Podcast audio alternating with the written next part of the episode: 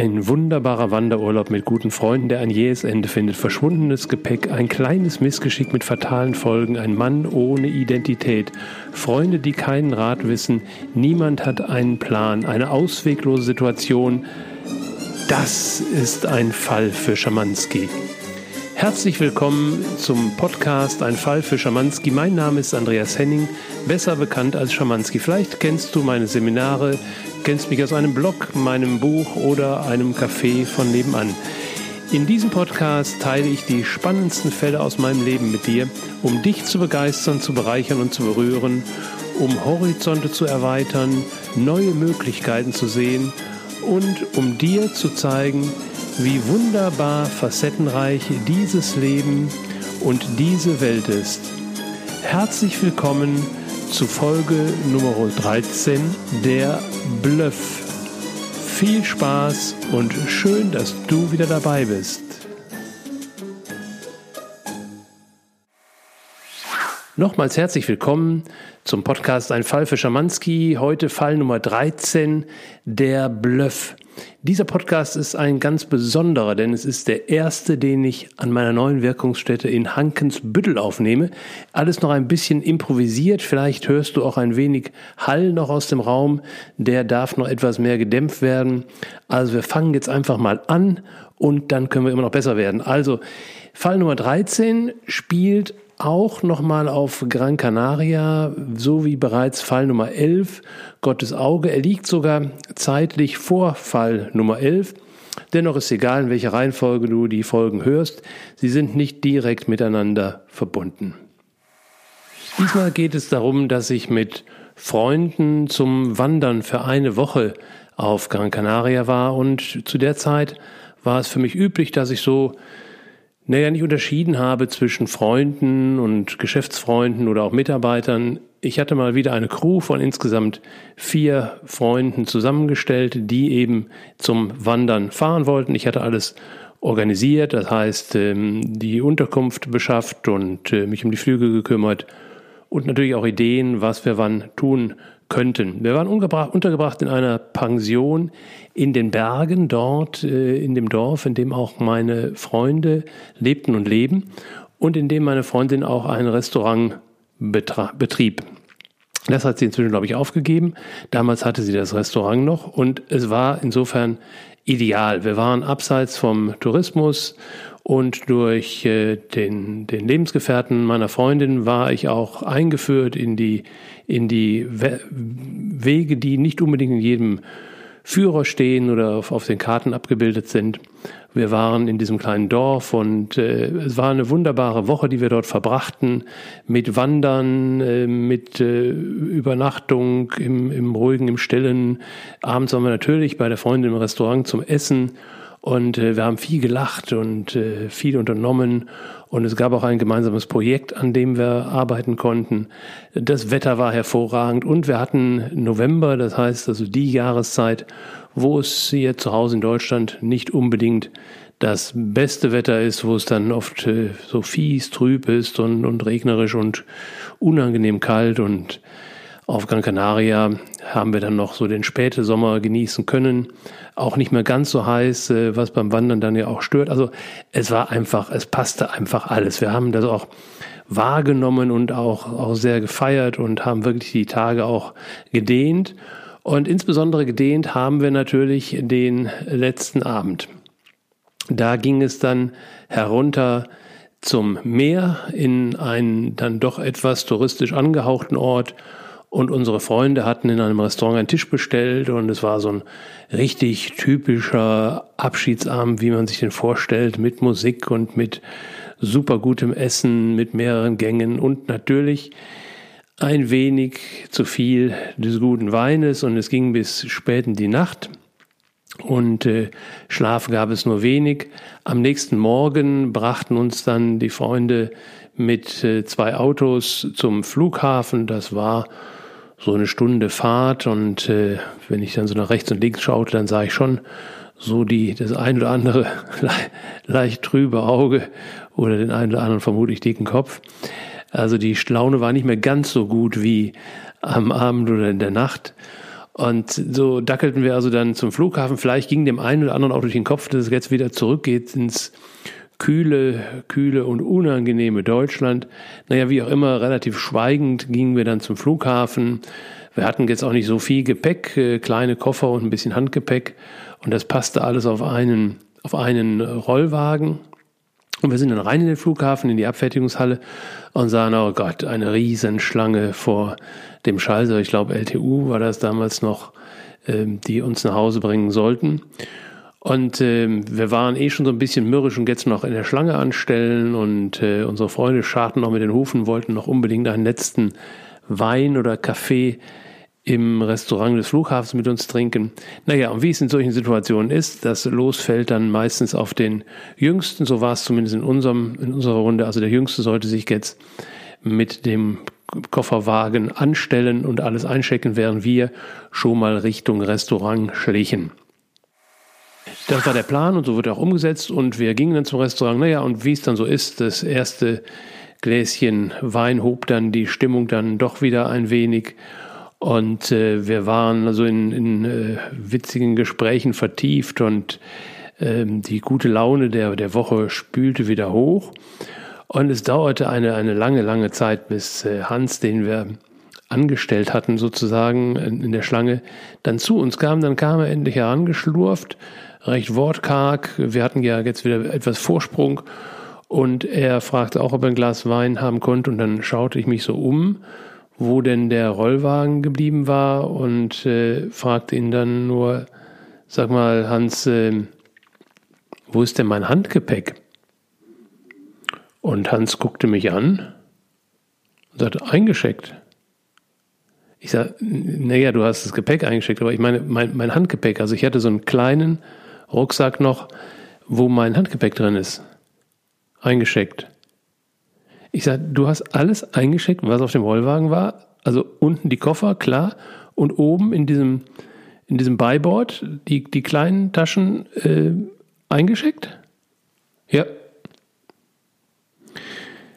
Und Während ich also auf einen Seite nicht begreifen konnte, dass er mein Handgepäck eingeschickt hatte, ging auf der anderen Seite durch meinen Kopf, was in dem Handgepäck drin war. Wir hatten November und es war warm auf Gran Canaria, kalt natürlich in Deutschland.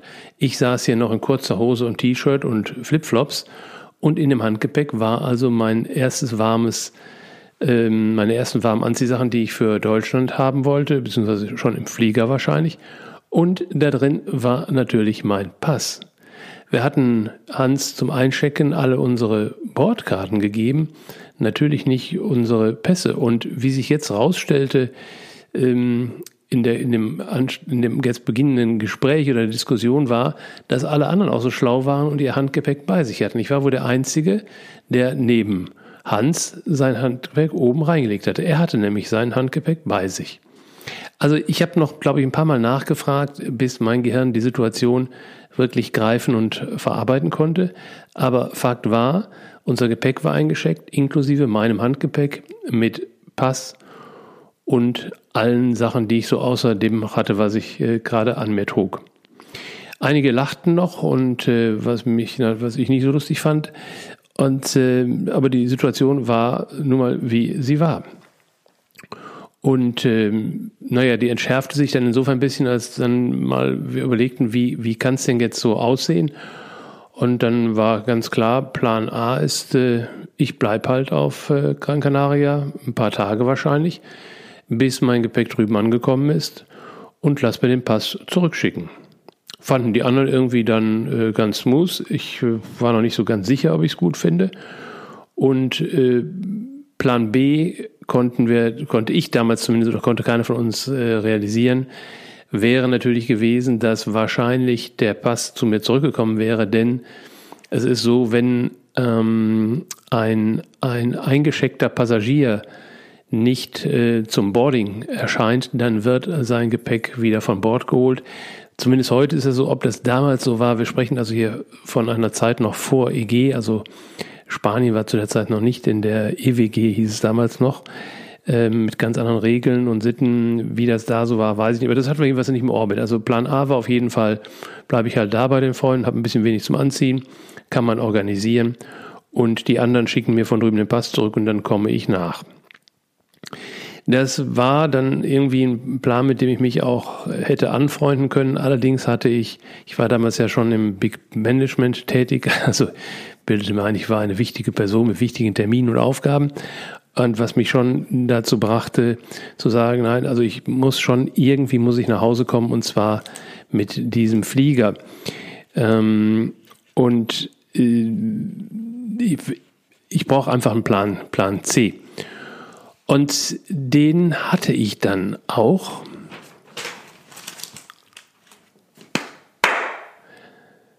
Und äh, der war auch sofort recht, recht klar.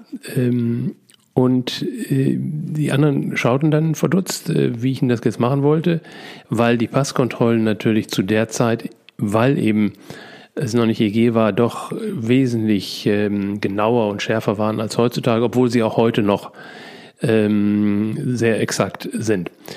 Jedenfalls habe ich dann den anderen gesagt, pass auf, ich habe einen Plan, äh, ich kann euch den aber nicht verraten, weil dann funktioniert er nicht. Dann war eine, war eine kleine Tumult, wieso ich sie nicht einweihen würde, Vertrauen. Und gesagt, nee, das, das funktioniert einfach, wir brauchen einen Überraschungsmoment und deswegen kann ich euch nicht in den Plan einweihen. Das Einzige, was ich euch sagen kann, wir müssen an der Passkontrolle warten, bis eine ziemlich große Menge sich da staut. Das ist aber in der Regel immer so. Und dann hätte ich gern, dass einer von euch äh, ungefähr fünf Meter vor mir in diesem Pulk geht und einer fünf Meter hinter mir. Und das ist wichtig, dass er so einen gewissen Abstand zu mir einhaltet. Große Augen schauten mich an. Ein letzter Wein wurde noch geordert. Und äh, dann ging es auf. Und der Pulk hatte sich bereits gebildet, also wir brauchten gar nichts dafür organisieren. Wir stellten uns also dann nacheinander an und ähm, ich sah dann, wie eben vor mir Hans ging, Hans, Hans ging, Hans ging, ähm, ging hinter mir, Uli ging vor mir. Uli schob sich also vor mir und ich wartete, bis Uli an der Passkontrolle vorbei war. Ich sehe noch dieses Häuschen vor mir mit zwei ähm, Wärtern, wollte ich schon sagen, mit zwei Zollbeamten, sodass an dem rechten äh, eine Schlange vorbei ging und an dem linken. Und ich hatte mich für die rechte entschieden und Uli war, also hatte jetzt die Passkontrolle passiert.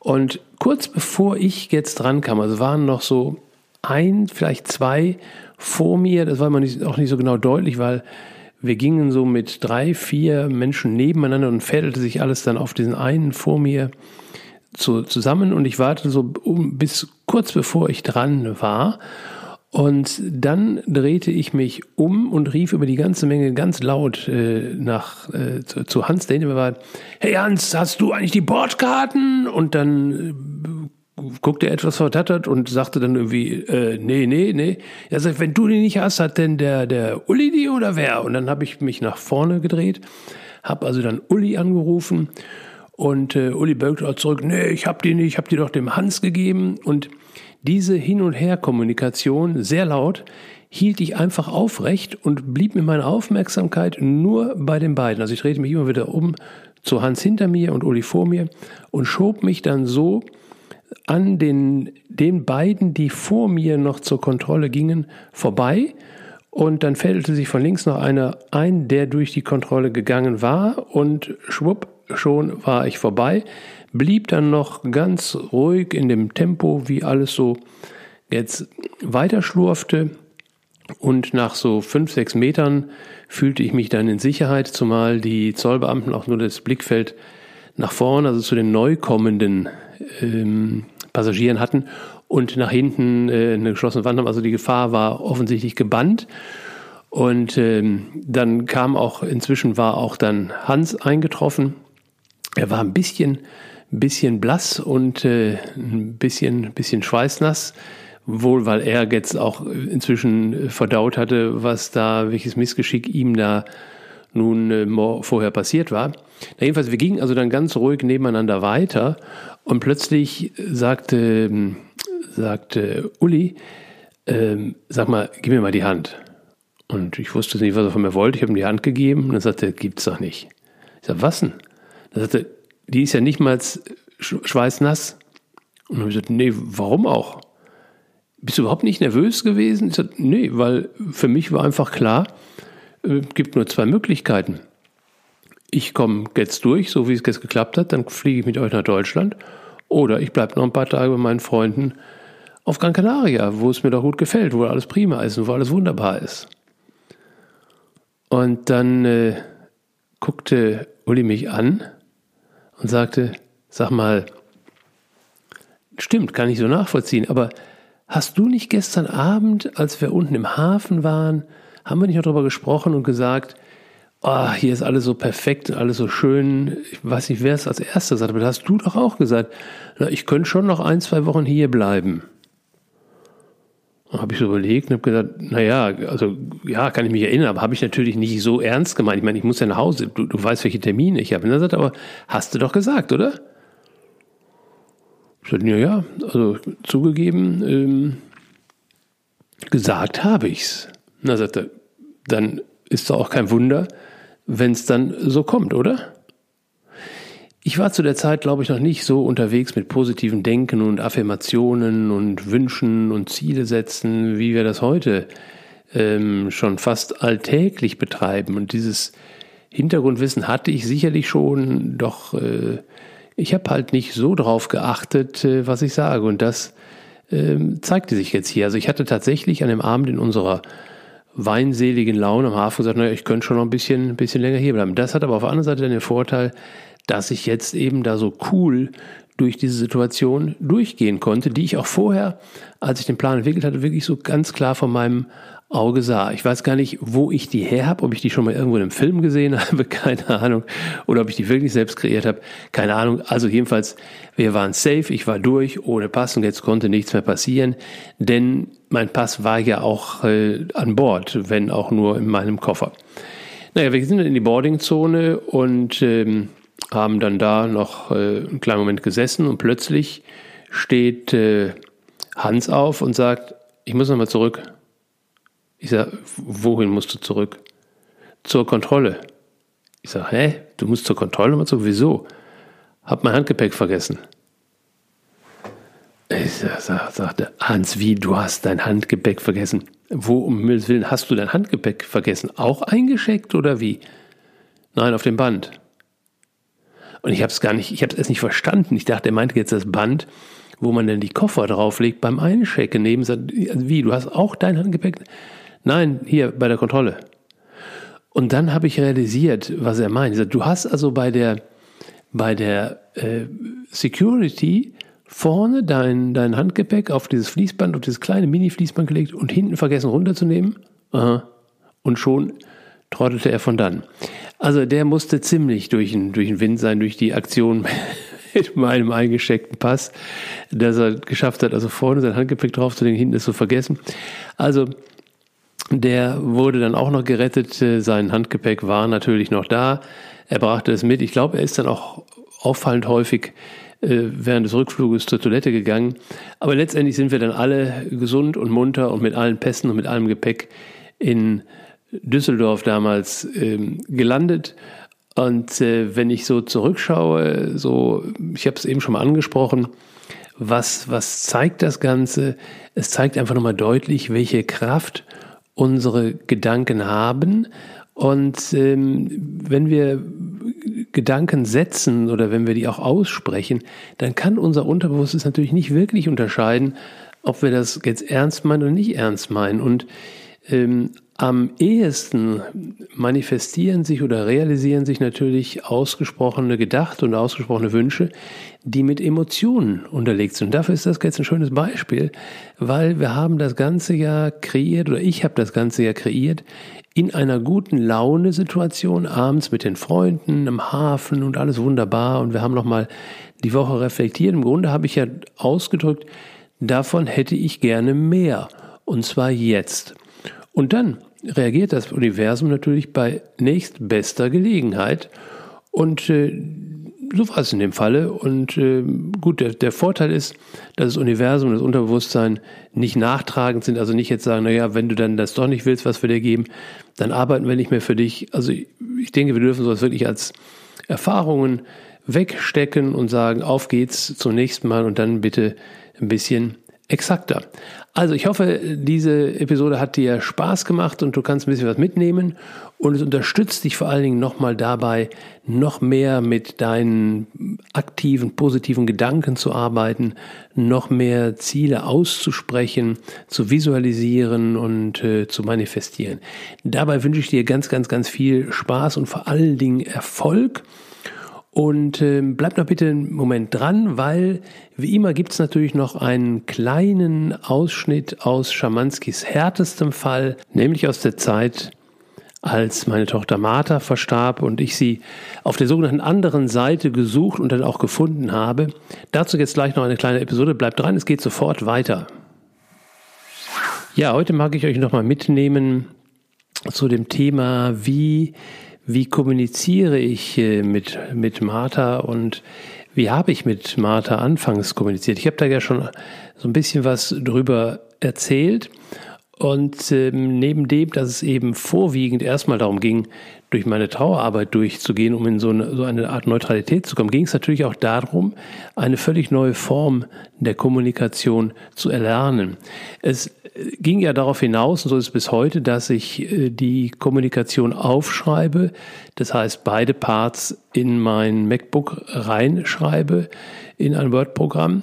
Dennoch läuft die Wahrnehmung ja auf irgendeine Art und Weise, die, naja, erstmal unterschiedlich ist zu dem, was wir hier aus einer Kommunikation unter Menschen gewohnt sind. Und witzigerweise wurde ich von Martha aber genau in der Situation trainiert. Es gab zu dieser Zeit eine sehr, sehr, sehr gute Freundin, die mich begleitet hat äh, auf meinem Weg. Und Martha trainierte uns beide sozusagen, wie wir auf eine nonverbale Weise miteinander kommunizieren können.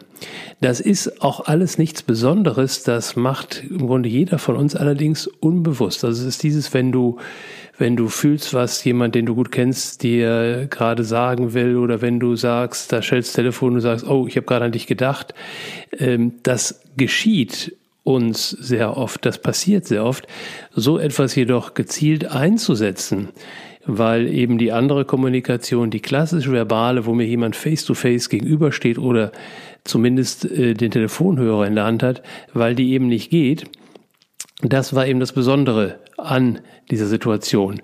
Und ich habe dann erst viel später auch verstanden, das heißt ehrlich gesagt hat Martha mir das dann erklärt, dass es eben auch darum geht, dass unsere Sprache ähm, auch nur sehr bedingt etwas ausdrücken kann. Deswegen sind ja Bücher, die die Gefühle hervorrufen wollen durch Sprache, auch so umfangreich oder eben das, das Gegenteil, dass es eben sehr, sehr genau ausgewählte Worte sind, die beim Leser eine Emotion hervorrufen. Also Informationen auf die Sprache zu reduzieren oder ähm, Emotionen über Sprache auszudrücken, ist etwas äh, sehr Komplexes und sehr Begrenztes. Und wenn es aber darum geht, auf einer umfassenderen Art und Weise zu kommunizieren, ähm, intensives Wissen, tiefes Wissen wiederzugeben, geht das sowieso nicht über die Sprache. Es muss nur anschließend für den Verstand, damit der Verstand folgen kann und es zuordnen kann, wieder auseinandergebröselt werden. Und das durfte ich eben in der Zeit lernen, indem eben Informationen auf eine nonverbale Art ähm, geflossen sind und dann anschließend aber verdichtet wurden auf Sprache und sozusagen von aus der Sprache heraus wieder zurückgewandelt wurden. Und das ist eben das, was ich anfangs auch eingesetzt habe als Instrumentarium oder als Kontrolle durchaus, ob denn das, was ich da jetzt aufgeschrieben habe, auch tatsächlich ähm, etwas war, was eben aus diesem Raum kam, in dem Martha sich jetzt eben bewegte. Und mein, mein ähm, Kontrollinstrument dafür war eben, wenn ich es dann gelesen habe, ob ich dann berührt war. Und so ging es auch den Menschen, die ich anfangs waren es nur sehr wenige, denen ich das mal zu lesen gegeben habe, denen ging es auch so, dass sie eine, eine Berührung gespürt haben. Und das ist für mich bis heute immer ein gutes Zeichen dafür, dass es nicht nur um die paar Worte geht, sondern dass insgesamt noch mehr Energie, Wissen, Informationen sozusagen zwischen den Zeilen versteckt sind. Und das ist auch das, was ich in all den Jahren immer wieder erlebt habe, bis heute erlebe, wenn ich äh, ein Buch von einem Autor lese, der eben ebenfalls diese Gabe hat, etwas da hineinzubringen, was nicht wirklich ähm, von ihm ist oder über ihn hinausgeht.